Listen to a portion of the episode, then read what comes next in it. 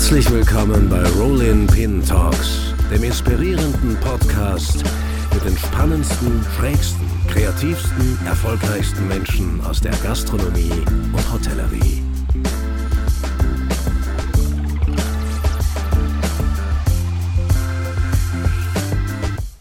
Ja, herzlich willkommen zu einer neuen Folge Rolling Pin Talks. Unser heutiger Gast ist gerade frisch aus Wien angereist. Das macht richtig Freude. Umso mehr, weil das, was er macht und das, wofür er und seine Kollegen stehen, das gastronomische Wien in den letzten zwölf Jahren so stark geprägt hat, wie man es eigentlich von den wenigsten Restaurants behaupten kann. Es ist eine unfassbare Erfolgsgeschichte. 2012 eröffnete er zusammen mit seinem Partner Tobi Müller das Mochi in der Praterstraße und machte die japanische Küche damit so flächendeckend sexy, dass es bis heute eigentlich kein Halten gibt. Die meisten unter uns wissen es, die Hütte ist immer voll. Kurzfristige Reservierungen schwierig, aber halb so schlimm, weil dank des ziemlich verrückten Wachstums gibt es ja mittlerweile auch einige Ausweichmöglichkeiten am Hohen Markt beispielsweise oder in Form einer Rahmenbar und sogar Automaten gibt es. Aber in unserem heutigen Podcast soll es ja auch um ihn persönlich gehen, um einen, der schon sehr, sehr früh seine Leidenschaft, um nicht zu sagen Obsession für Sushi entdeckte, um einen, der bei Größen wie Pierre Gagnère oder Jean-François Piège in Paris lernte und dann mit dem richtigen Riecher für die gastronomischen Zeichen der Zeit schließlich in Wien durchstartete. Es gibt also wirklich einiges zu besprechen und ich freue mich wirklich wie ein Schnitzel, dass er heute da ist. In diesem Sinne, herzlich willkommen, Eddie Diemand. Erstmal danke für die Einladung, dass ich hier sein darf und zumindest, es ist nur ein halber Tag, den ich heute frei machen kann, weil am Abend muss ich wieder zurück ins Lokal. Ja.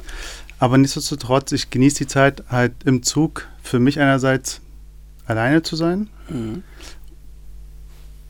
Aber dennoch muss ich nebenbei arbeiten. Also ich bin dann kreativ, ich bin am Computer dran, schreibe Menüs, schreibe Speisekarten oder Gerichte. Und ähm, dann nutze ich halt für mich die Zeit eigentlich nur für mich alleine zu sein, um einfach kreativ zu sein. Mhm. Ja, du hast auch gesagt, ähm, es tut dir gut, so ein bisschen, vielleicht so, auch wenn es nur einen halben Tag ist, ein bisschen raus aus Wien. Mhm. Ähm, ich habe es jetzt auch gemerkt, auf dem Weg, wo wir hierher gekommen sind, das Telefon klingelt, äh, der Fischlieferung hinterherlaufen. Also so ganz off kannst du auch nicht sein, wenn du, wenn du, wenn du äh, nicht in der Stadt bist. Aber wie kann man sich eigentlich so einen Arbeitstag dann bei dir wirklich vorstellen, wenn du nicht in der Küche, nicht im Mochi? Also meistens bin ich ja operativ noch sechs Tage unterwegs im Restaurant, sei es jetzt nicht nur im Hauptlokal Mochi, sondern auch in anderen Lokalen. Mhm. Also mein Tag beginnt um 6.30 Uhr, der Wecker klingelt, ich muss die Kinder fertig machen, ich muss sie zum Kindergarten bringen oder zur Schule. Drei Kinder? Drei Jungs habe ich, alle drei, drei Fußballer hoffentlich irgendwann mal, die mich dann unterstützen. ähm, bringe die dann zur Schule, um 8.30 Uhr, 9 Uhr bin ich dann meistens dann im Restaurant. Ähm, entweder sind um 9 schon die ersten Meetings gerade, mit HR-Meeting oder ähm, Abteilungsleiter-Meeting, wo ich eigentlich ungern immer dabei bin, weil ich doch mehr gerne im Restaurant stehe und operativ halt mitwirke. Mhm.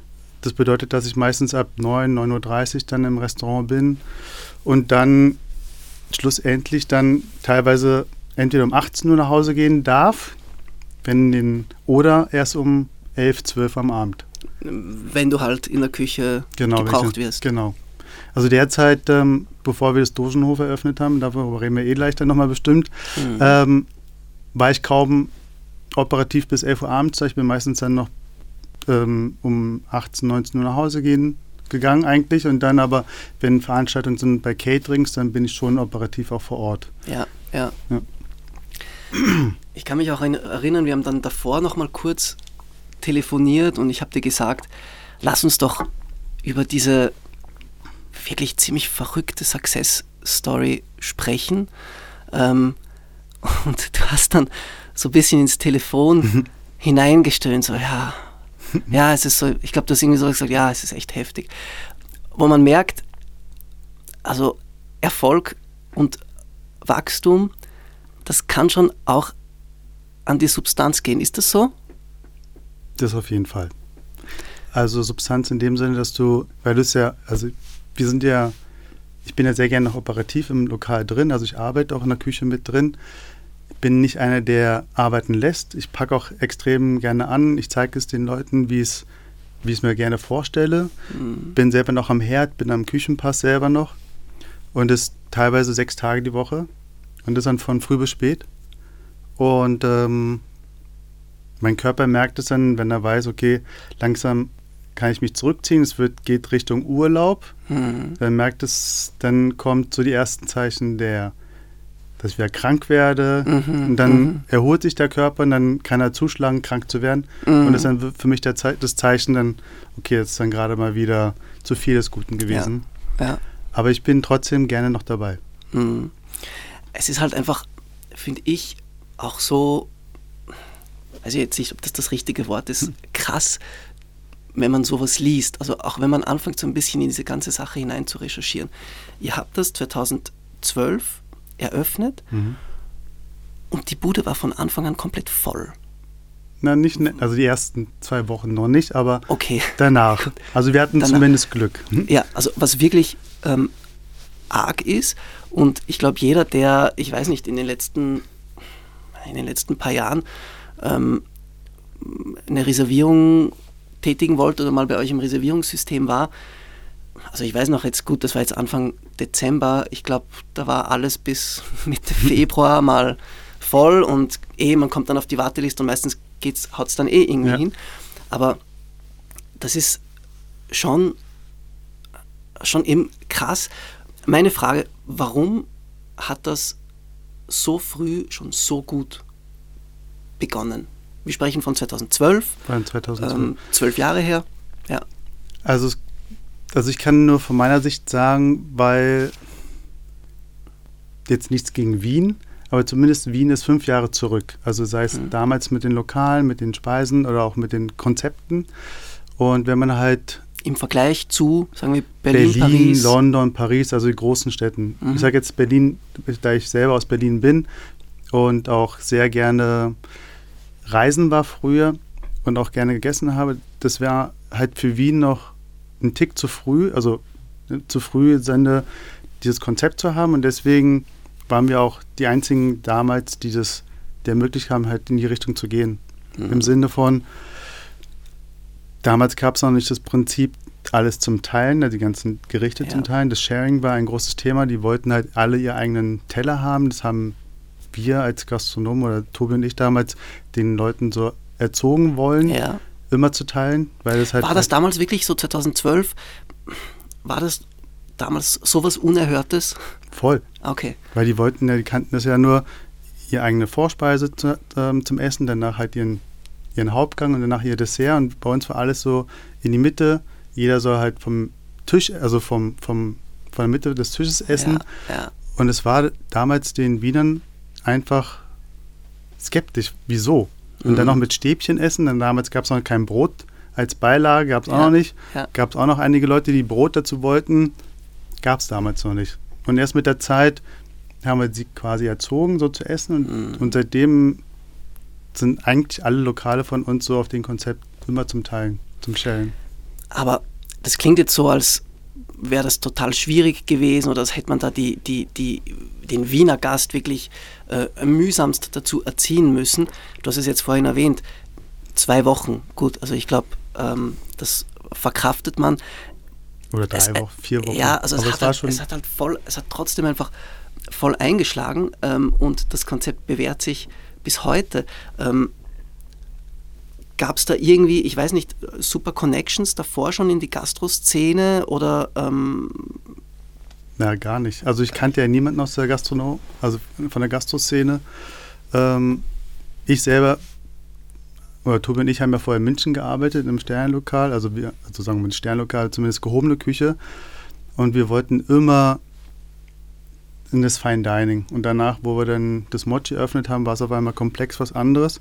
Mhm. Es waren sehr viele Gastronomen bei uns essen, was dann für mich auch so ähm, im Positiven befriedigt hatte, dass ich sagte, okay, das war das, das geht in die richtige Richtung. Und dadurch dadurch, wo, dann, wo extrem viele Gastronomen essen waren, halt, kam es halt mehr in die Szene, mehr ja, drumherum. Ja. Und so kam es einfach, dass wir halt das Glück hatten, in dem richtigen Augenblick ja, ja. diesen Punkt zu treffen. Ja, was wir halt wirklich, wollten, die Gäste. Ja, das war, glaube ich, wirklich dieser, genau, dieser perfekte Augenblick. Warum eigentlich, du, weißt du, warum so viele Gastronomen bei euch essen gekommen sind? Weil es einfach gutes Essen ist. Ja. Einfach, also es war wirklich, das ist einfach eine Sucht, was du eigentlich jeden Tag essen ja, mag. Und ja. das hat einfach so ein Yummy gehabt, wo du eigentlich jeden Tag davon träumst, am nächsten Tag nochmal ja, essen zu gehen. Ja, also ich glaube, kann jeder bestätigen, der schon mal im Mochi war. Mhm. Das ist einfach, ähm, wie steht es auf eurer Homepage? Happy Bauchgefühl? Es geht aus dem Bauchgefühl raus. Ja. Mit. Happy End. Ja. ja, ja, ja. Du hast jetzt gesagt, du warst mit Tobi vorher in München. Genau. Wie, wie, wie ist das? Wie habt ihr euch kennengelernt? Kennengelernt haben wir uns in Berlin. Mhm. Ähm, Shiro Ishiro, das war eins der Lokale von Duck. Ja. Ähm, er war im Service, ich war in der Küche und da haben wir auch zwei Jahre gemeinsam gearbeitet. Es ging auch in die Gourmetküche, was Duck damals wollte. Ist das das, was ähm, gescheitert ist dann bei, ja, leider. Duck? Ja, ja, ja, ja. Leider. Ja. Und Tobi aber, aber eins seiner ja. größten Learnings, hat er mir mal gesagt. Das auf jeden Fall. Es ja. war eigentlich, also es hat er dadurch, hat er sehr viel, ging es eigentlich in die Richtung, wo er jetzt gerade ist, ja. was super ist. Ja.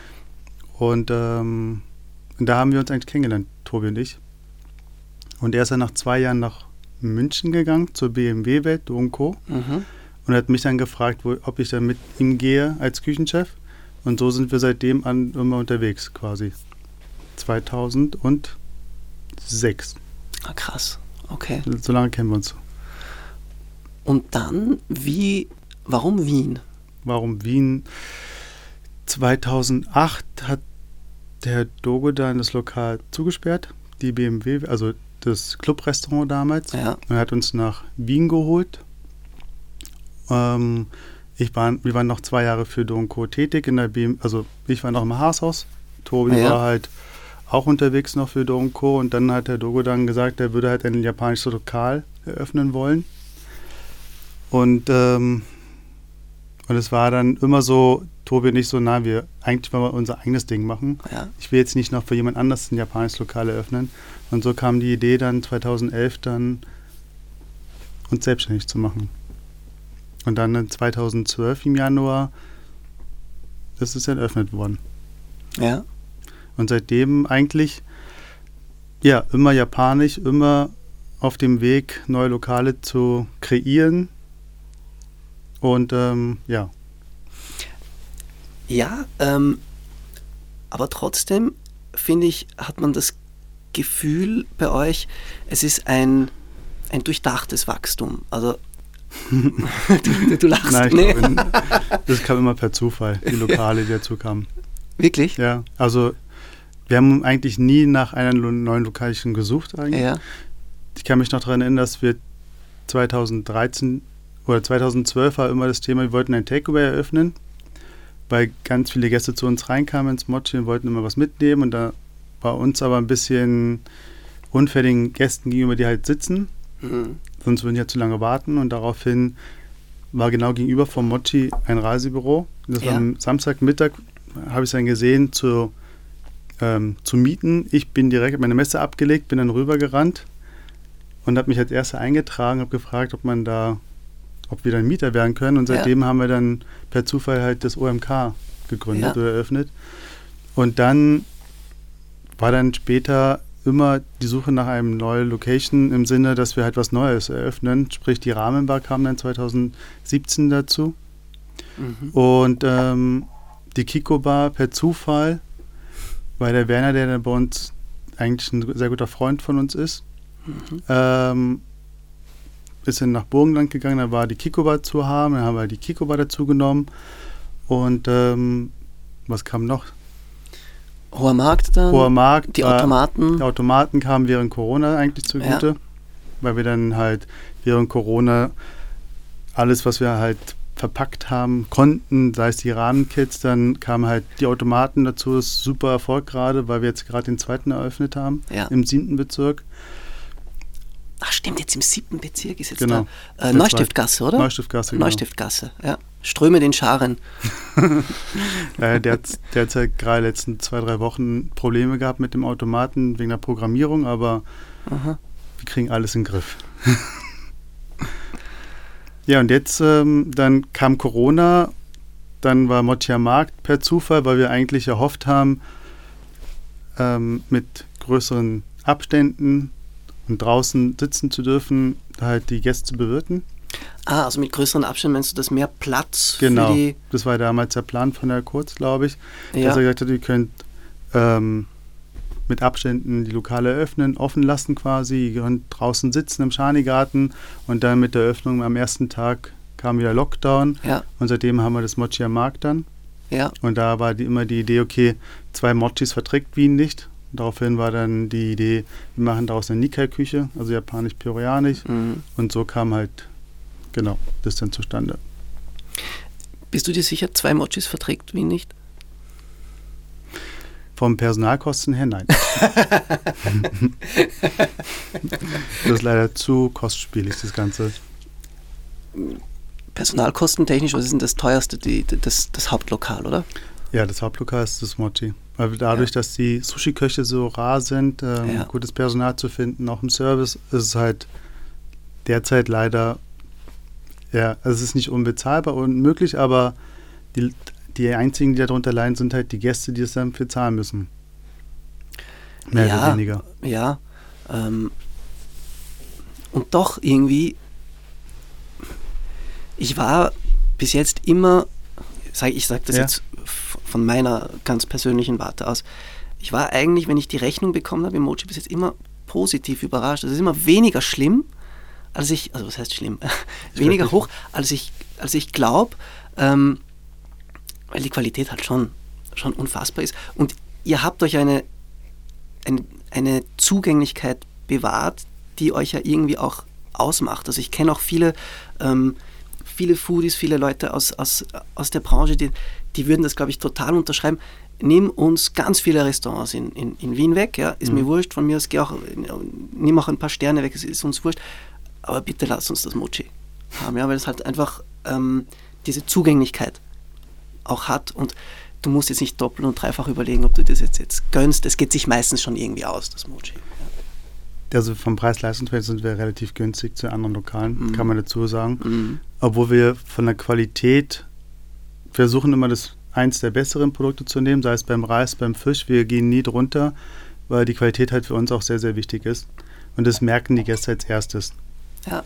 Deswegen versuchen wir da auch keine, keine, also keine billigen Produkte zu verwenden. Sei es beim Nori, beim Wasabi. Also halt die Produkte, die eigentlich ein Kunde, glaube ich, nicht merken würde, aber uns als Köche halt schon sehr wichtig sind und deswegen ja. machen wir es auch gar nicht. Ja. Was ich auch cool finde, und ich glaube auch das, ähm, man spricht sich langsam herum, gibt es auch immer wieder andere Konzepte, ähm, die das ein bisschen so übernehmen, ist auch die, Wein, äh, die Weinschiene, die Weinsache. Ähm, halt, wie cool gewisse vergorene Sachen mhm. auch zu Sushi sind. Generell einfach dieses Sushi mit ähm, coolen Weinen. Äh, auch das war, glaube ich, etwas, wofür viele Leute gekommen sind, oder auch weinaffine Leute äh, gekommen sind und immer noch gerne kommen. Auf jeden Fall. Leider kann ich da extrem wenig dazu erzählen. Dafür ist der Dominik Hofer zuständig, der Sommelier, und mhm. der Tobi, der so ein Geschäftspartner, weil ich trinke keinen Alkohol. Ah, du trinkst gar keinen Alkohol? Nein, weil es mir nicht schmeckt. Ja. Und deswegen kann ich nie sagen, ob es dazu passt oder nicht. Ich kann es mhm. echt nicht sagen. Mhm. Aber es kommen sehr viele Gastronomen auf jeden Fall deswegen, aber ja. ich kann echt nichts sagen dazu. Ich weiß es wirklich nicht. Ja. Hast du nie äh, Alkohol getrunken? Oder oh doch, früher ja. schon. Aber irgend, also früher als ich jünger war, mit 18, 19, 20. Aber irgendwie seit letzten zehn Jahren, es schmeckt mir einfach nicht mehr. Und ich weiß mhm. auch nicht, warum. Ich brauche es einfach nicht. Mhm. Natürlich trinke ich dann auf Hochzeiten und Geburtstagen mal einen Wodka-Shot, das geht schon. Ja. Weil es mir dann, weil es dann nichts schmeckt, aber ich brauche es unbedingt nicht. Ja, also eigentlich seit du mit dem Mochi durchstartest, quasi eigentlich schon. Quasi ja. fast kein Alkohol. Ja. Ah, spannend. Das ist recht kein Bier, was, am, was die meisten Köche oder Gastronomen halt danach trinken nach der Arbeit. Ja. Ich brauch's nicht. Ich bin ja so ein Cola-Junkie. Ja, ich wollte fragen, was trinkst du dann stattdessen? Cola? Cola. Oder? Ich brauche den Zucker. Koffein. Passt, passt Cola gut zu, zu Sushi, würdest du sagen? Schwer zu sagen. Komme ich zum Sushi, trinke ich meistens immer nur Wasser oder Tee. Also einen Grüntee. Grüntee, okay. Also Sencha ja. und Wasser. Aber ich glaube, Cola, glaube ich, eher weniger. Ja, ja stelle ich mir schwierig vor. Ja. Jetzt mal probieren und dann. Ich trinke es eigentlich nur Wasser oder Tee, wie ja. gesagt. Du, wenn wir jetzt schon so ein bisschen bei dieser Geschmacksfrage sind, wie ist das mit der japanischen Küche bei dir gekommen? Es gibt da so ein paar Sachen, die man dann liest, aber ich frage jetzt trotzdem Was mal. Was liest man denn da? Äh, ich habe mal gelesen, dass du als Teenager mit einem bei einem Freund warst und der hat Sushi bestellt. Aha. Und das war damals, ich glaube, Deutschland. Aha, in Berlin. In Berlin, okay. Äh, noch ganz neu und super trendy und so. Und das hat dir so gut geschmeckt, dass du dich dann ziemlich vernarrt hast darin. Ich war genau 15 damals, wo ich das allererste Mal Sushi gegessen habe. Ich kann mich noch daran erinnern, was es war. Es war halt so ein Thunfisch, Thunfisch Nigiri, Mhm. Der damals relativ braun war, was eigentlich nicht üblich ist. Mhm. Also eine ganz komische Farbe. War er geflammt schon? Oder? Na, gar nicht. Das war einfach die Qualität damals so. Ich kann es ja auch nicht sagen, ob er gut oder schlecht war. Ja. Ich war 15, auf jeden Fall. Es war ein bisschen scary. Also es Ja. wirklich, es war auch, ich habe ihn in den Mund gehabt und es war halt ein bisschen tranig und ein bisschen Mhm. sehr zäh im Mund, deswegen habe ich nur wieder ausgespuckt. Also mein erstes Mundgefühl war echt widerlich, was mit Sushi zu tun hat. Und dann erst beim zweiten Mal und dritten Mal, wo wir uns dann getroffen haben mit damaligen Freund, hatten wir damals die Sushi-Rollen, also Tekamaki, also mit Thunfisch drin oder halt mit Lachs Avocado. Und das drumherum, das Nori-Blatt, das war halt, meine Erinnerung, war es halt relativ fischig, aber es ist ja kein Fisch, aber trotzdem dieses Umami-Geschmack. Und das war damals, was dann bei mir Klick gemacht hat mit der Kombination mit Sojasauce. Das Salzige. Mhm. Und ähm, das wurde dann irgendwann mal zur Sucht, dass ich es immer gerne essen wollte, aber damals war es ja extrem teuer. Also damals war es ja, für eine Sushi-Rolle waren es 5 Mark. Jetzt sind es nur Ah, 2,50 ja. Euro im, im Schnitt. Ja, krass. Deutschmark. Ah, wirklich, das war damals 5 Mark eine Ja, genau. Sushi-Rolle. Ich weiß nicht, was Ja. ein Schilling ist, kann ich jetzt nicht sagen. äh, äh, was war das nochmal? Ich glaube, ein Mark war, glaube ich, so ungefähr 10 Schilling, sowas. Vielleicht. Ich glaube, ich Und glaube. das ist schon sehr toll. Du kannst ja damals für 5 Deut also für 5 Mark einen Döner essen.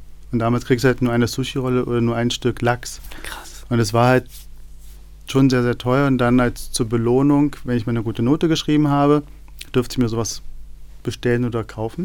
Also deine Eltern wussten, du bist da irgendwie auf das ein bisschen schon, hast dich schon eingeschossen und, und das, das schmeckt dir. Voll. Ähm, und dann hat es wirklich so nach guten Noten So als Belohnung durfte ich mir sowas kaufen. eine Sushi-Rolle kaufen. Genau. Und dann, Das war in Berlin, hast du jetzt gesagt. genau in Berlin. Damit fing alles an. In einer kleinen Sushi-Bar in der Pariser Straße. Mhm. Und, ähm, und ich war dann in der damaligen Sushi-Bar. Ich wollte nach einem Job fragen. Einfach nur, damit ich mir das einfach nicht immer kaufen muss, dachte ich immer, kann er arbeiten und dabei nebenbei essen. Und also beim Einschlafen auch an die Sushi-Rolls gedacht. Das klingt nach einer totalen Obsession. Das war schon, also war so eine kleine Sucht damals. Ja, ja. Und der damalige Chef meinte, na, erst wenn du 16 bist. Und dann, an dem Tag, wo ich dann 16 war, bin ich da hin, habe ihm meinen Ausweis gezeigt, so, ich bin jetzt 16. Und seitdem habe ich dort angefangen zu arbeiten. Wahnsinn. Und ähm, habe eigentlich nur am Tag von 18 bis 20 Uhr gearbeitet, als Tellerwäscher quasi. Ich habe ihnen Mhm. geholfen, Sushi-Reis zu kochen, die Teller zu waschen, ähm, abzuräumen, die Tische. Und es ging halt fünf Tage die Woche, von Montag bis Freitag, von, Von 18, bis 20 Uhr, jeden und, Tag. Und, und tagsüber Schule. Tagsüber Schule, um, solange die Noten gut waren, durfte ich mitmachen. Haben meine Eltern auch nichts gesagt. Aber du wurdest bezahlt dafür. Ich wurde dafür bezahlt. Ja. Cool. Darf man sagen, so unter der Hand oder darf man nicht sagen? da, da ist egal. Mit Trinkgeld. Ist verjährt. Nee, es ist verjährt. Es ist Ist sowieso verjährt, verjährt, genau. oder? Ist wurscht. Ja. Und dann, also coole Sache für dich. ja voll. Ja. Und dann mit der Zeit durfte ich die ersten Sushi-Rollen drehen, durften die ersten Nigiris machen und so habe ich mich halt quasi hochgearbeitet. Und ähm, habe dann immer nebenbei meine Schule dann besucht, Abitur, ein bisschen studiert.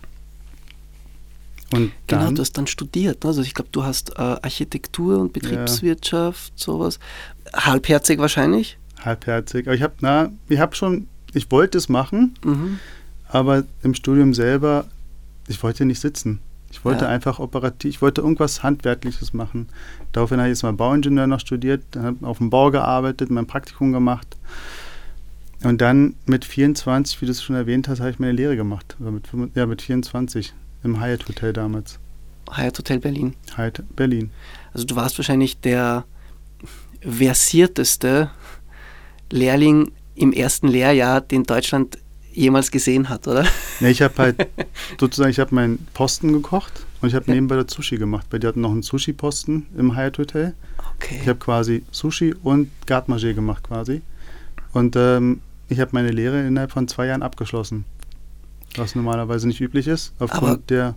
War das juristisch tatsächlich möglich, dass man dir die Arbeitszeiten von der irgendwie anrechnet? Nein, das wie, nicht. Wie, wie? Ich hatte einfach gute Noten in der Schule und ich hatte Abitur.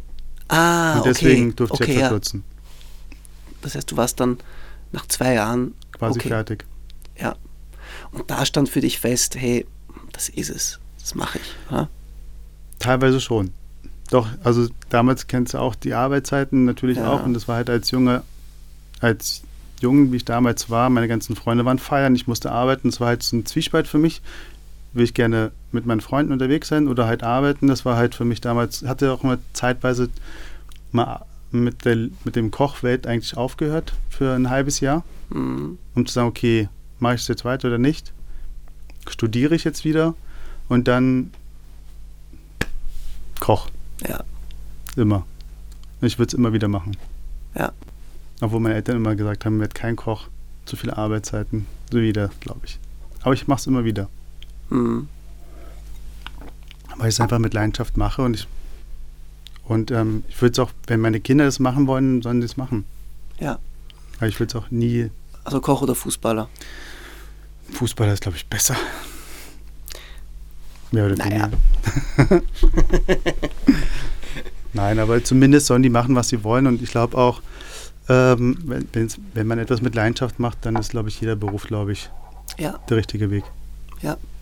Und was man ja natürlich oft hört, und ich glaube auch das zeigt dein Werdegang, wenn man etwas nicht nur gerne, sondern wirklich mit Leidenschaft macht, kommt ja irgendwie alles ein bisschen von alleine. Jetzt natürlich, man muss sich, man muss schon dafür muss arbeiten. arbeiten. Klar, klar.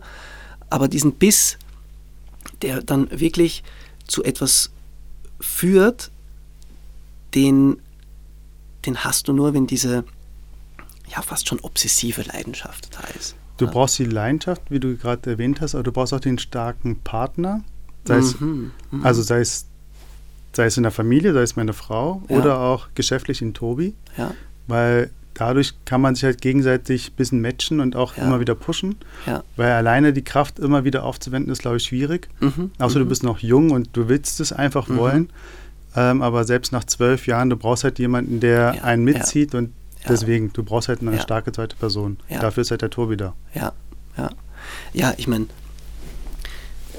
das klingt total logisch, was du sagst, weil ähm, dieses äh, mit Leidenschaft sich äh, nach vorne oder irgendwo hocharbeiten, das geht bis zu einem gewissen Zeitpunkt, ja. aber irgendwann mal brauchst du, ähm, ja, wie du sagst, Partner oder Unterstützungen, damit etwas wirklich dann Großes entstehen kann. Also das ist äh, okay, so, ähm, so war das dann. Warst du eigentlich, bevor das ähm, dann losgegangen ist, auch bei Duck, in der Zwischenzeit mal irgendwo nicht japanisch am Kochen, ähm, weil ich habe es ja erwähnt und das wird ganz oft bei dir in den, in den Vitas, die, über dich, die man über dich findet, wird das immer so hervorgestrichen, ähm, äh, deine, deine, deine Stationen bei, äh, bei Piège und bei Pierre Gagnère. Ähm, was hat es damit auf sich?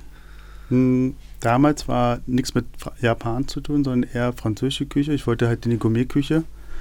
Ich wollte einfach zur damaligen Zeit nach meiner Lehre lernen. Das war für mich Herausforderung. Ich wollte nach Paris, um richtig zu lernen, was die französische Küche, äh, die französische Küche äh, zu bieten hat. Ähm, bei Pierre Garnier habe ich wirklich ähm, auf Peak auf Soßen gelernt und auch Poissonné. Sein Wunsch war aber leider, dass ich für ihn nach London gehe in Sketch.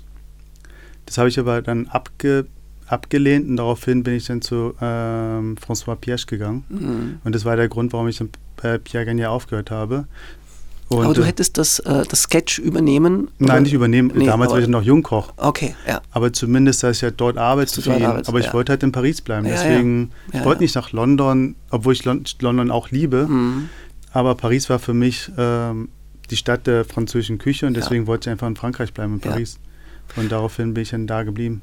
Coole Sache dann auch Piège, weil ich meine, ähm, weniger, es gibt wenig Köche, die so für die Vielfalt der total durch und durch französischen Küche Voll. stehen wie er. Wie war das? Das war auch damals eine harte Zeit zum Arbeiten. Du kennst mhm. es, also selbst dort arbeitest du sechs Tage teilweise. Warst du in seinem Zwei-Sterne? Ich war in seinem Sterne, damals im Hotel Concorde. Ja, ja. Und das war für mich, das habe ich glaube ich ein halbes Jahr gemacht, mhm. weil einfach dann das finanziell nicht mehr ausging, ja, weil dann ja weil die Mieten einfach zu teuer sind in Paris und deswegen habe ich dann krass. nach sechs Monaten abgebrochen, obwohl ich dann gerne noch da geblieben wäre. Bin aber von dort aus dann in die Schweiz gegangen, nach Zürich, ähm, auch ins Hyatt Hotel damals mhm. noch. Um die Kohle wieder reinzubringen. Genau, einfach um dann wieder leben zu können ja, und ja, nicht nur ja. leben, um zu arbeiten. Mhm. Nee, arbeiten, um zu leben, so rum. Äh, ja, ja. Und ähm, aber die Zeit in Paris hat einfach so geprägt und ich habe auch gesehen, wie die französischen Köche arbeiten, was sie halt leisten, auch jetzt immer noch. Und deswegen, wenn ich jung wäre, hätte ich es auf jeden Fall nochmal gemacht. Ja. Sofort.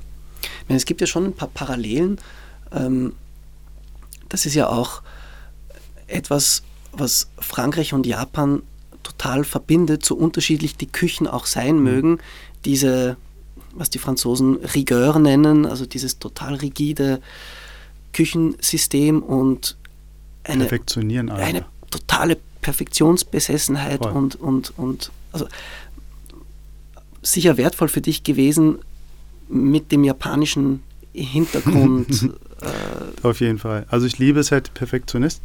Ich hm. liebe es, wenn es ähm, auch in der Küche bei uns alles am selben Stelle liegt immer oder steht oder zumindest immer, dann weißt du ganz genau, wenn du, du kannst halt blind arbeiten. Das ist halt für mhm. mich auch sehr wichtig, dass es nicht mal am nächsten Tag immer, du musst halt nicht mehr suchen. Mhm. Und äh, in der japanischen Küche ist es auch so, der Japaner oder zumindest der Koch oder jeder andere auch, die per perfektionieren einfach das Gericht, bis sie halt wirklich sagen aus, das ist perfekt, perfekt für sie selbst, besonders, mhm.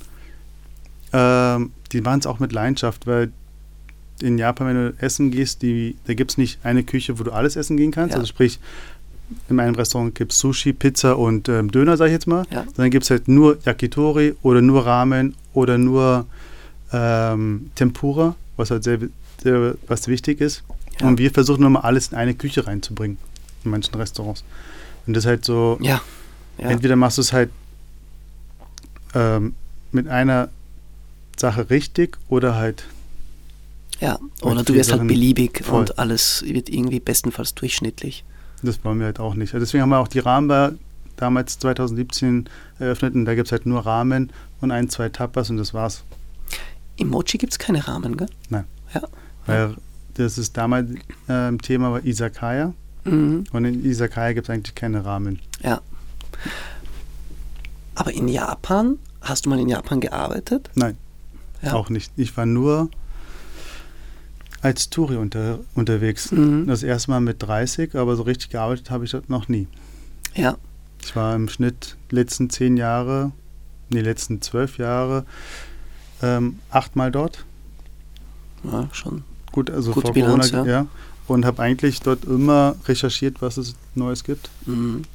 Auch damals, wo wir die Rahmen eröffnet haben, war ich dort drei Wochen unterwegs, um halt Rahmen zu lernen. Mhm.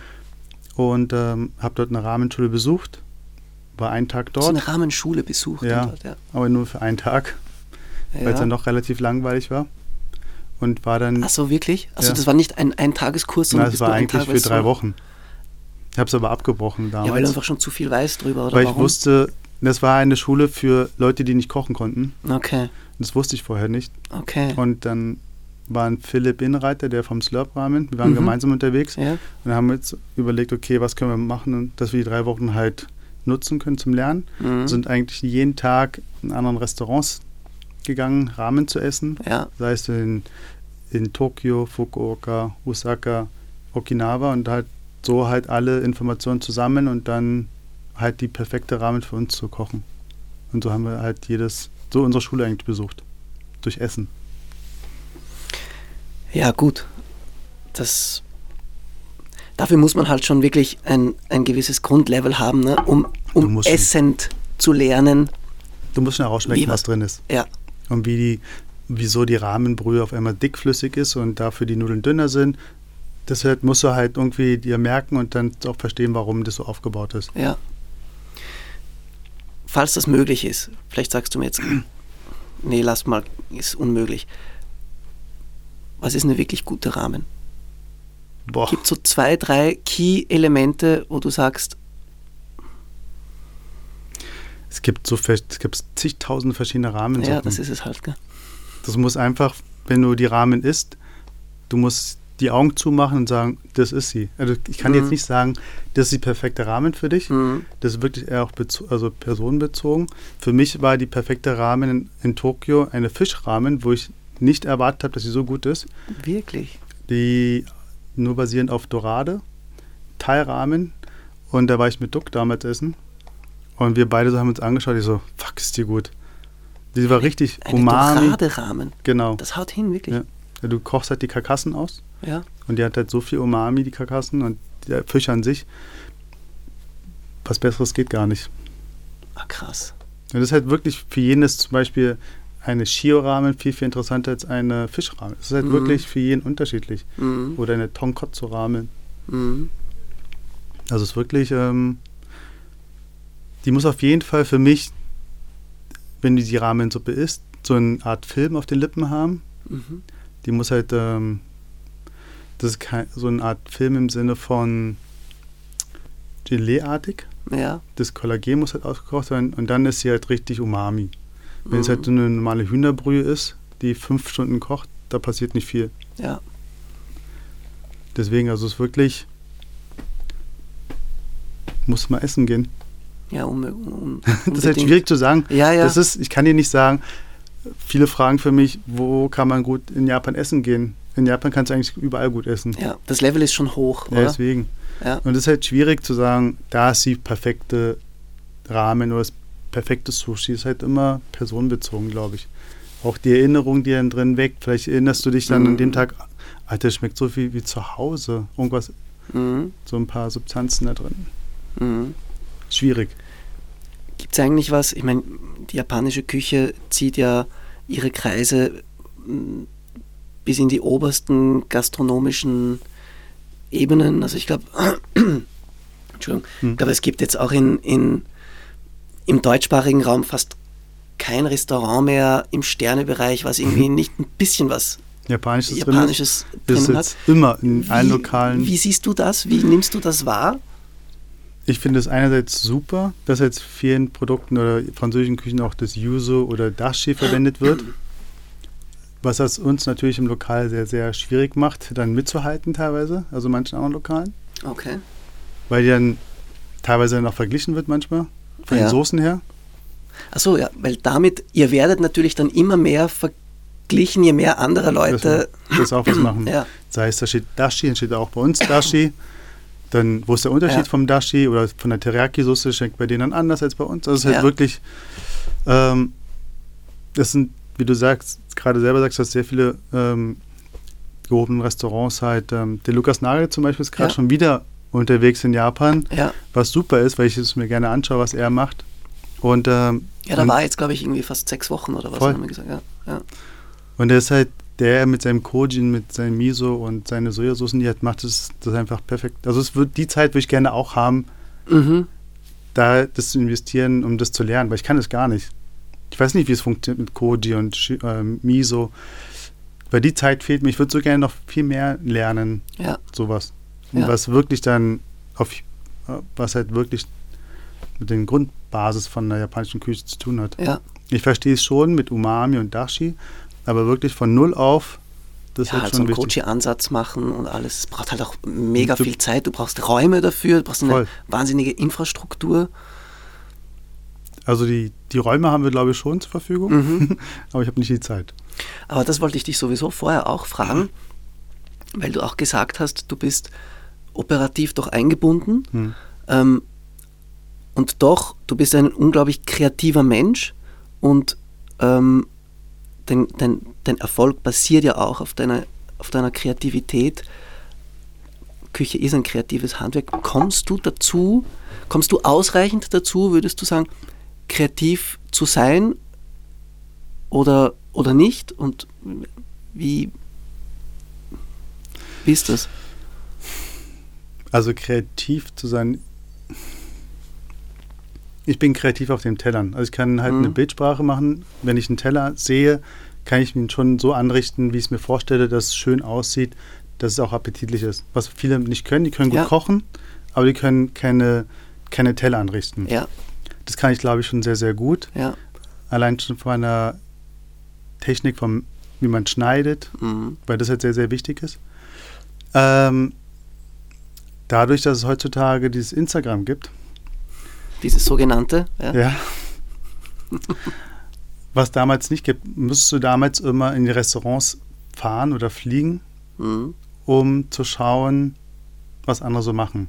Mhm. Also das nicht, du, jetzt reden wir jetzt nicht von abgucken oder kopieren, aber zumindest wie die Geschmäcker sind, wie in Japan oder in Korea, in Vietnam oder in New York, irgendwas in der Richtung. Und ähm, durch Instagram lernst du halt viel, viel schneller die Sachen zu sehen, was die anderen halt mhm. machen. Du musst auch keine Kochbücher mehr kaufen dadurch, mhm. teilweise. Ähm, jetzt habe ich, glaube ich, die Frage, glaube ich, komplett über. deine, deine Kreativitätsressourcen, wie du. Ganz nee, anders. Nein, gar nicht. Gar nicht. Also ich sage jetzt mal, ich gehe schon sehr gerne essen. Ja. Also ich reise auch sehr gerne mit Duck. Wir sind damals immer mit Japan unterwegs, war ich meistens immer mit Duck unterwegs. Ähm, oder auch in London. Und da, dadurch siehst du halt sehr schnell, was dir schmeckt und was dir nicht schmeckt. Mhm. Und das, was dir schmeckt, würdest du gerne auch auf den Teller bringen. Mhm. Und wenn wir das auf den Teller bringen, also sei es im Restaurant, muss es mich auch so äh, beeindrucken, dass ich es zum zweiten Mal bestellen würde, okay. dieses Gericht. Wenn ich es esse und es schmeckt mir nur, ich würde es mir nicht nochmal bestellen, dann kommt es teilweise nicht auf die Karte war bei mir, glaube ich, fast bei jedem Mochi-Gericht so. Ich bis jetzt essen, das war immer so, eigentlich, bitte gleich, schick, schick nochmal. Oh, warte mal. Was ist damit? Okay. Entschuldige da. Alles gut. War irgendwas mit dem Computer. Alles wieder gut. Nee, aber das war das, dieser Deliciousness-Faktor einfach so. Ja. Der, der muss halt sein. Ja. Und ähm, wenn das nicht passiert, dann kommt es teilweise nicht auf die Karte. Hm. Und aber das klingt für mich schon so, als, als wären da durchaus, als wärst du jetzt nicht in so einem ähm, in einer blinden Operativität gefangen. Nein, das nicht. Also für mich klingt das schon so, als wären da ausreichend so, ähm, als wäre da ausreichend Kreativitätsraum in dir drinnen, um, um ja, deine, deine, deine, deine Kreativitätsgene, äh, äh, ja, genau. Das macht also schon, wenn wir halt, ich versuche halt, wenn wir die Gerichte schreiben oder kreieren, ähm, Sachen von Erinnerungen, die ich mal gegessen habe oder auch mhm. von zu Hause kenne, halt mit auf den Teller zu bringen. Mhm. Und so basieren eigentlich quasi die Gerichte. Ja. Und ähm, ich versuche die auf die Teller von den Komponenten relativ gering zu halten, nicht zu viel Shishi. Mhm. Und ähm, der einzige Vorteil, da jetzt mal ist, jetzt im Mochi ist die Mayonnaise, was in manch anderen Restaurants die Butter ist. Wir ja. haben ja keine Butter im Restaurant, also Mochi. Da ist halt die Mayonnaise halt der Hauptkomponent. Aber ihr kocht schon mit Butter auch im Mochi, oder? Gar, Gar es, nicht. Es gibt, es gibt, im Mochi wird kein Gramm Butter verwendet. Sehr wenig. Also, Wirklich? Ja. Wirklich. Ach, krass. Also wir haben ja auch sehr wenig Gerichte, die à la Minute zubereitet werden, also ja. Beilagen. Das ist relativ viel eingelegtes Gemüse. Ja. Und dann ist die Hauptkomponente das, ähm, der, das Fleisch oder das Fisch. Ja. Und ähm, dazu kommt halt die Beilage Reis gedämpft oder halt die das Gemüse. Ja. Und dann halt bei den Sushi-Rollen kommt Teriyaki-Soße, Chili-Mayo, Trüffel-Mayo. In die Richtung geht es dann teilweise. Das ist so das Geheimnis. Diese, Oder was Gebackenes. Diese Mayos, ja. Man kann auch was Gebackenes mit Mayo machen. Ne? Geht auch. Ist immer. Geht immer. weil wir jetzt auch gerade so ein bisschen über diese Kreativitätsthematik gesprochen haben. Es gibt ja was relativ Neues, das Dogenhof. Genau. Und auch da ähm, habt ihr euch allein was das Konzept angeht, eigentlich schon eine gewisse Kreativität auferlegt. Japan und Italien ist so ein mhm. bisschen das, das Motto. Genau. Ähm, wir selber haben es ja nicht vorgelegt, sondern es wurde uns vorgeschlagen quasi, weil wenn mhm. du das Dogenhof anschaust direkt, ja. das Haus ist wie in Venedig eins zu eins kopiert worden. Und deswegen war das Thema stimmt, Japan, stimmt, Italien.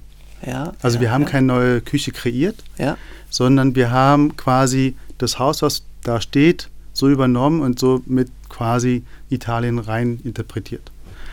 Und die Küche Itameshi, also das Restaurant heißt ja Cucina Itameshi. Mhm. Ähm, die Küchenrichtung, wie gesagt, gibt es ja schon. Mhm. Wenn Japaner halt in Italien arbeiten und leben, zurückkehren nach Japan und ihre eigentlich italienische Speisen kreieren wollen. Mhm. Nehmen halt japanische Produkte und modifizieren es auf italienische Weise. Mhm. Und wir machen das genauso. Wir nehmen halt italienische Speisen, sei es ähm, was fällt, Tortellini in Brodo, mhm. fällt mir jetzt gerade ein. Daraus machen wir halt Gyoza oder Teigtaschen in Dashi. Okay. Also sprich, wir ah, krass, ja. Kre ja. Ähm, kreieren halt ein neues Gericht, aber eigentlich was ursprünglich italienisch war. Ja. Unter dem Motto der Teigtaschen. Genau. Ja. Aber die machen wir noch selber. Ja. Nicht in einer Fabrik, nein, wie es in Wien so viele gibt. und ähm, genau, das ähm, Tortellini im Brot ist halt gefüllt mit Prosciutto und Garnelen. Mhm. Mit einer Teig, also der Teig ist Gyoza-Teig, also ist kein Nudelteig. Ja. Und der Grundfond ist ähm, aus Kombu und Katsuboshi. Daraus kochen wir halt ein Dashi. Mhm. Und das ist halt der Grundbaustein der japanischen Küche, ja. Dashi. Und das wird dann quasi noch verfeinert mit Wasabiöl. Und das war es eigentlich schon. Das ist eins der Gerichten, ähm, ja, was ja. auf der Karte drauf ist. Ja. Und somit haben wir eigentlich fast die ganze Speisekarte kreiert. Also ich versuche jetzt keine neuen Gerichte zu kreieren. Zum Beispiel ist Vitello Tonato ist für mich ein Vitello Tonato das würde ich niemals anrühren und sagen, ich mache jetzt so ein bisschen Shiso-Blatt hinein oder ein bisschen ja. Yuzu. Ja. Das würde ich mir niemals trauen. Ja. Weil die Italiener oder in Italien halt ein viel besseres Vitale Tonato geben würde mhm. als bei uns. Mhm. Was ich aber auf jeden Fall versucht habe zu kreieren, ist ein perfektes Tiramisu, weil ich selber Tiramisu liebe. Mhm. Und es bleibt auch ein, nur ein Tiramisu. Also das bleibt dann italienisch. Das, das bleibt italienisch. Tust du jetzt nicht irgendwie, weiß ich nicht, Yuzu-Gelee noch Nein, rein? Oder gar so. nicht. Ja. Das bleibt italienisch und es bleibt ein Tiramisu. Und ähm, das heißt auch Tiramisu super mhm. auf der Speisekarte, weil es super ist. Ich habe halt lange kreiert oder zumindest recherchiert und probiert, dass es wirklich so perfekt ist für mich, ja. dass es halt so auch dann über den Tisch geht. Ja.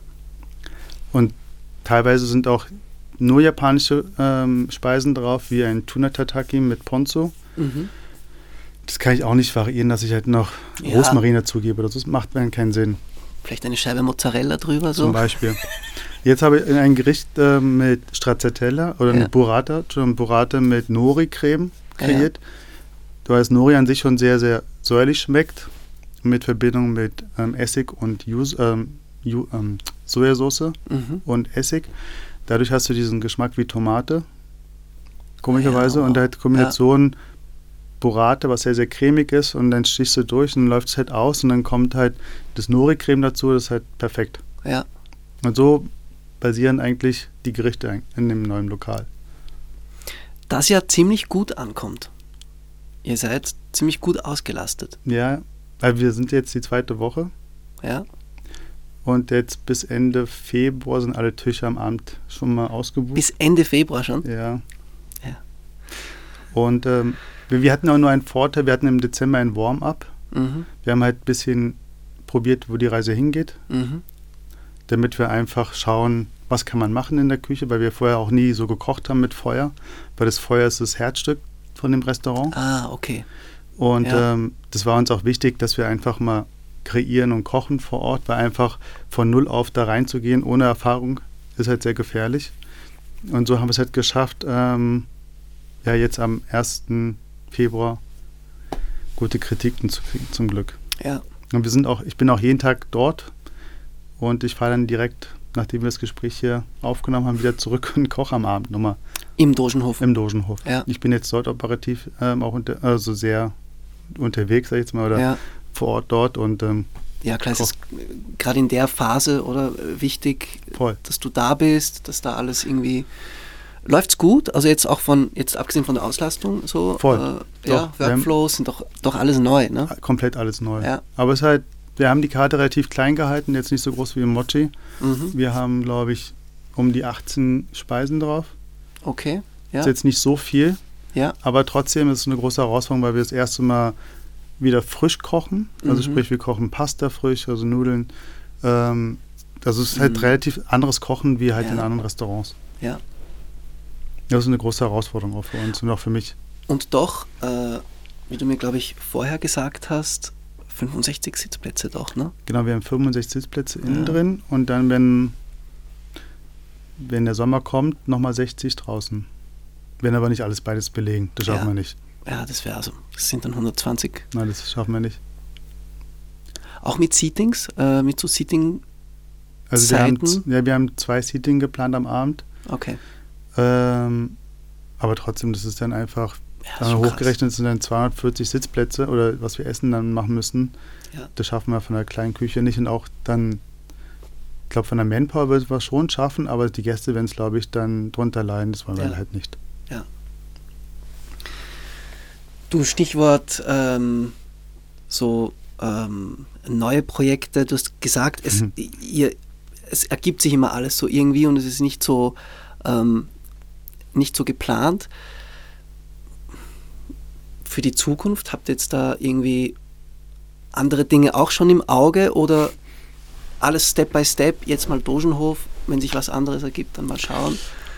Was ist eigentlich, oder gibt es so eine Vision auch? Ich meine, soll, will, will das, soll das Mochi, ich weiß nicht, Es gibt ja ein Projekt, 20 Dependancen haben oder so?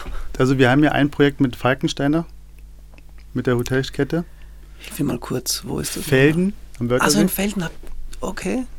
Der kocht, ähm, kochen wir mit Thomas Gruber gemeinsam. Ah, okay. Dann haben wir die Kooperation Falkensteiner in Jesolo Mhm. im Hotel. Also wir geben ja jeweils ähm, immer zwischen 10 und 15 Speisen von uns aus und die kochen sie halt jeweils in dem Restaurant, sei es im Seespitz oder im Hotel Falkensteiner in Jesolo. Okay. Und ähm, es gibt noch ein Projekt, ähm, was 25 sein wird in Bozen, auch vom Falkensteiner. Cool. Okay. Ähm, und da wird das allererste Mal sein, dass es Mochi hergegeben wird, der Name. Also komplett, wir übernehmen halt ein ganz Rooftop eigentlich vom Falkensteiner, das Restaurant. Und es wird halt, ähm, ja genau, ein, Das ganze Jahr über, oder ist das dann so das ist das ganze Jahr Das über, das ganze Jahr über. Jahr über Mochi und auch alle Speisen werden von uns kreiert. Ja, Und auch die Mitarbeiter werden geschult, auch die Köche sind teilweise von uns und das wird dann im ersten Quartal 25 stattfinden. Mastermind von dem Ganzen, wer hat dann so die, die, die Verantwortung? Es wirst ja Su, du oder, oder Tobi sein, müsst ihr re regelmäßig dorthin schauen oder wie? Genau, wir haben, also Tobi und ich haben ja jeweils noch eine rechte Hand, die uns dann unterstützen. Ich habe den Ja. Philipp Sieler, der Tobi hat den Toni als FB-Manager. Entweder wird einer von denen mal rüberfahren müssen Okay. oder deswegen, oder wir fahren selber rüber, um präsent zu sein. Es wird aber zumindest immer jemand vor Ort sein, die ersten Monate, um mitzuhelfen, Ja. mitzukreieren. Ja, Und so ist es auch, das ist auch wichtig dann noch für uns, dass noch die Handschrift dahinter steht. ja. Ähm, wir geben auch vor, wie die Teller auszusehen haben, die Speisen. Deswegen. Mochi als, als Marke ne? mittlerweile. Ja, kann man so sagen vielleicht. Aber Du runzelst mit der Stirn. es ist immer sehr gefährlich. Immer jetzt gerade läuft es ganz gut für uns. Ja. Wer weiß, was in den nächsten paar Jahren Ja, sein wird. Deswegen. Aber mein Traum ist, kannst du eh sagen, in, ein Mochi in, in Zürich. Warum ausgerechnet äh, Zürich? Ich bin in Zürich aufgewachsen. Ich finde das super. ich habe in Zürich Stadt. gelebt, zwei Jahre. Ah, tatsächlich. Deswegen. Ich habe ja im Park Hyatt gearbeitet, Parkhus im Hyatt. Und deswegen ist Zürich so mein Pflaster, wo ich gerne auch hingehen möchte. Aber äh, Sushi-technisch ist schon noch viel Luft nach oben in Zürich, oder? Ja, deswegen. Die Schon, ne? Konkurrenz ist nicht Hey. so groß. Auch Ramen ist nicht so groß, die Konkurrenz. Ja. Sehe ich mich, ich würde so gerne dort Fuß fassen. weil es auch doch relativ äh, lieb hat, die Stadt, wie so Wien, mhm. ähm, ist halt dort noch, das lebt dort und die sind auch ja. einfach noch, ja, ist einfach eine schöne Stadt. Ja, total schöne Stadt. Und wirklich, ähm, ja, da ist Sushi-mäßig, glaube ich, was die Schiene angeht, nicht da so ist viel. noch, da ist noch was. Deswegen kann ich ja, ich, ja, ich war ja, dort ja. essen, ich war eigentlich alles, was ich gegessen habe, war halt nicht so toll, nicht so gut. Und, und ich sage dann immer selber, wenn es nicht so toll ist, dann kann ich es noch besser machen. Ja. so ein bisschen Ego, aber muss, glaube ich, gehört dazu. Ah, sicher gehört das dazu. Ohne wird es nicht gehen. Deswegen. Ja. Na, aber ich, deswegen ist halt. Cool. In Deutschland würde ich mich nicht trauen. Nein? Weil, nein, weil da halt das Druck halt. Duck ist in Deutschland, das, ich bin in Österreich. Das ist Loyalität, oder? deswegen. Wir sind ja super befreundet. Deswegen. Ich habe jetzt gerade ja. mit dem telefoniert, der ist gerade in Korea. Ja. Und äh, genießt jetzt noch seine Zeit dort und dann geht es weiter nach Vietnam. Auch zum bisschen Inspiration. Inspiration, Essen, Urlaub machen. Einfach ja. nur abschalten. Ja.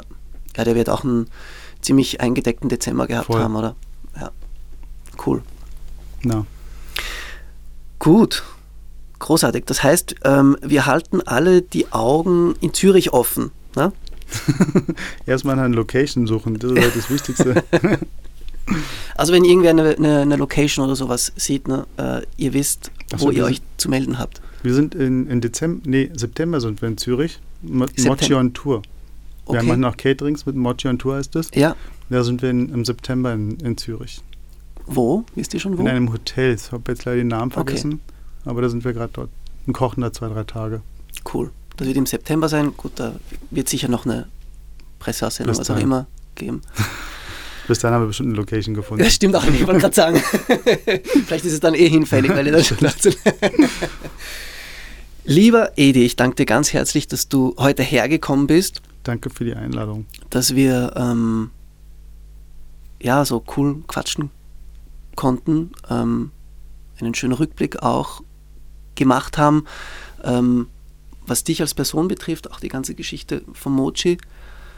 Ich finde, das war ein ganz schöner ähm, und für mich sehr lehrreicher und sehr angenehmer Deep Dive in diese, in diese Welt. Darf ich fragen, wo du die ganzen Informationen eigentlich hattest von mir? Im Internet? Berufskrankheit. Berufskrankheit, das ist halt so, das ist so schön, sowas zu hören, wenn man halt sich vorgestellt bekommt, also wenn man jemanden vorstellt. Kann man das so sagen? Ja würde das für mich so vorstellst. Und das ist halt so schön, so ein Rückblick für mich, wie alt ich doch schon wieder bin, wie lange ich das eigentlich schon mache. Ja, und was du halt alles bis jetzt halt gemacht hast und erreicht ja. hast, das ist schon, ähm, glaube ich dir, dass das vielleicht auch was Schönes ist, wenn man dann mal sich hinsetzt, so wie wir jetzt in Ruhe und das alles mal wieder ein bisschen Revue passieren lässt. Ähm, aber ich glaube auch, dass das mindestens genauso wertvoll ist ähm, für unsere Zuhörerinnen und Zuhörer, sowas da auch mit einzutauchen, Voll. zu sehen, und das ist ja das Schöne und das, das Bewundernswerte, finde ich auch äh, an dir und deinem Werdegang, dass du mit dieser, ähm, wir haben es ja gesehen, manchmal sehr obsessiven Leidenschaft, ja. tatsächlich dann deine Kreise ziehst und die Sachen kommen. Ähm, ihr tut da nicht zwanghaft irgendwie auf Wachstum, sondern die Sachen ergeben sich. Okay, halt, ergibt so, sich alles. Ja. Und das ist das wahre, das wahre Schöne, muss man sagen. Danke vielmals. In diesem Sinne, wir sagen bis zum nächsten Mal. Liebe Grüße aus Graz an alle und äh, Edi geht jetzt zurück nach Wien ins Dogenhof, ab in den Zug. Danke vielmals für die Einladung. Ich muss ja sagen, dass der Jürgen Pichler heute Geburtstag hat. Ihm noch alles Gute zum Geburtstag, wenn man das jetzt so sagen darf, direkt ja. im Podcast. Ähm, ich weiß nicht, wie alt er geworden ist, aber zumindest sieht er noch knappe 45 aus, oder? Ja, ich glaube 39. 39. Ja, ja. Und ihm alles Liebe, alles Liebe Gute für, die, für das Unternehmen oder zumindest alles, was ihr leistet bei Rolling Pin ist super. Und ich freue mich immer wieder dabei zu sein. Und alles, was ihr macht zumindest. Lieber Jürgen, ich hoffe, du hast das gehört und natürlich auch äh, von meiner Seite. Ich glaube, du weilst gerade in Barcelona. äh, alles, alles Liebe zum Geburtstag. Alles Liebe. Und in diesem Sinne bis bald. Tschüss.